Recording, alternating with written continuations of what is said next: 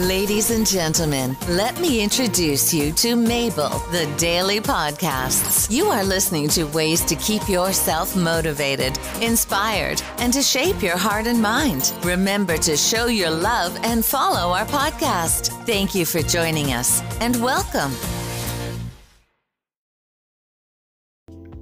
Hi, my name is Mabel, and today we're going to talk about is your spouse gay or bisexual? Why straight spouses may be the last to know. This is from verywellmind.com and written by Sheri Stritof.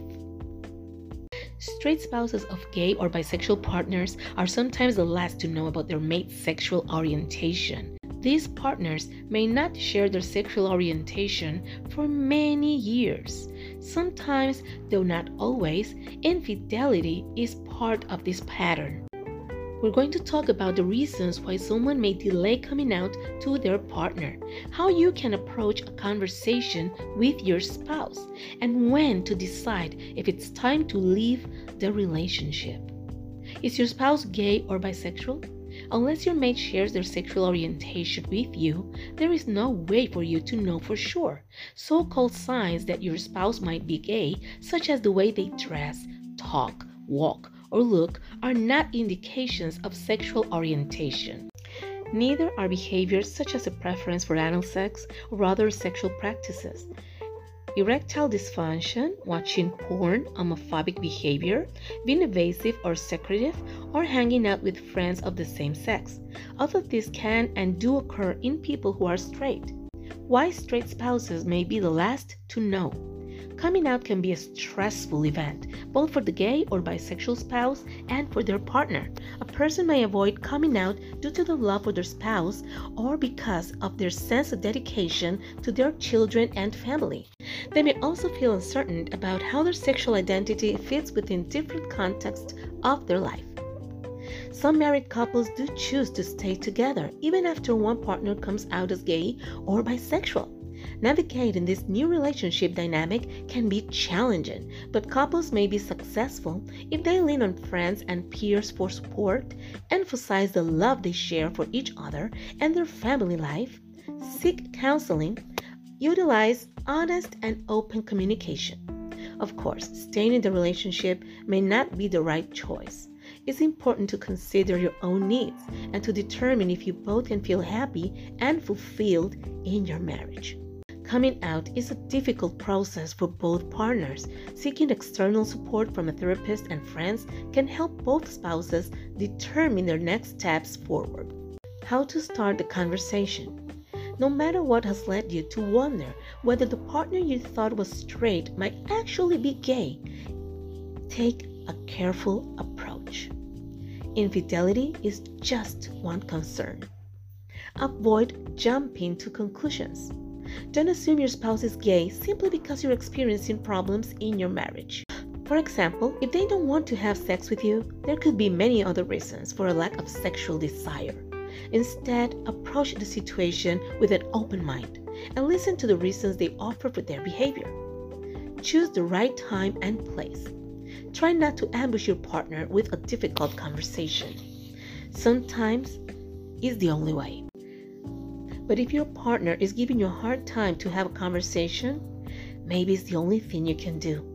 Instead, choose a private, neutral location during a time when neither of you are distracted by children, work, or other responsibilities. Be open to the idea of introducing your concerns and then having the conversation later. This approach can give your spouse enough time to collect their thoughts and return to the conversation calmly. Again, if your spouse is very stubborn about having conversations, maybe this tip is not for you. Maintain honest communication. Talk with your partner and express your concerns and fears. If your mate won't talk with you about infidelity, low libido, or other issues in your marriage, you may benefit from seeking couples counseling. If the person doesn't want to have counseling, my friend, you're in a tough spot because this person is not giving you a reason to stay. Deciding to leave a relationship, which is our next subject. Regardless of your spouse's sexual orientation, if any of these statements describe your marriage, you have some difficult choices to make. You may have lost the ability to trust your spouse, and your spouse may not be interested or invested in continuing with the partnership. Some red flags may include criticism. You both seem to be picking at one another, causing frequent arguments. You can't see anything but your spouse's shortcomings and ways you want them to change.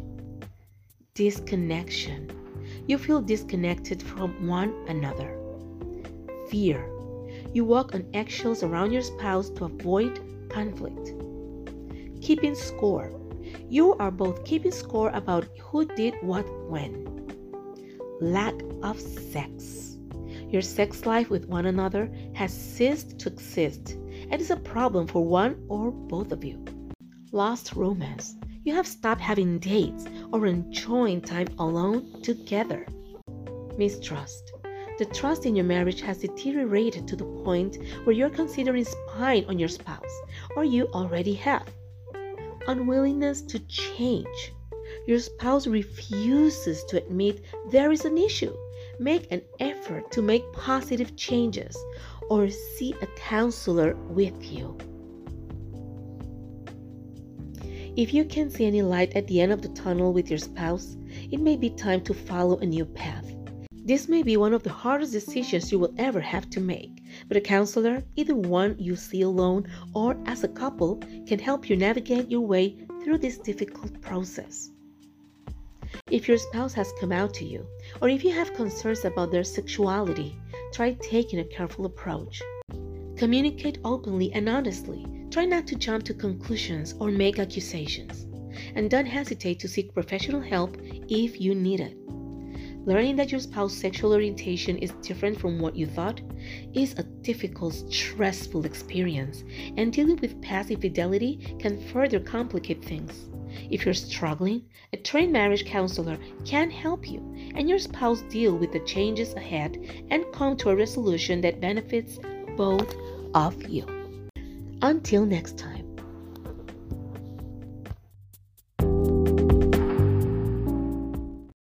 You can reach me at mabelmorales824 at gmail.com.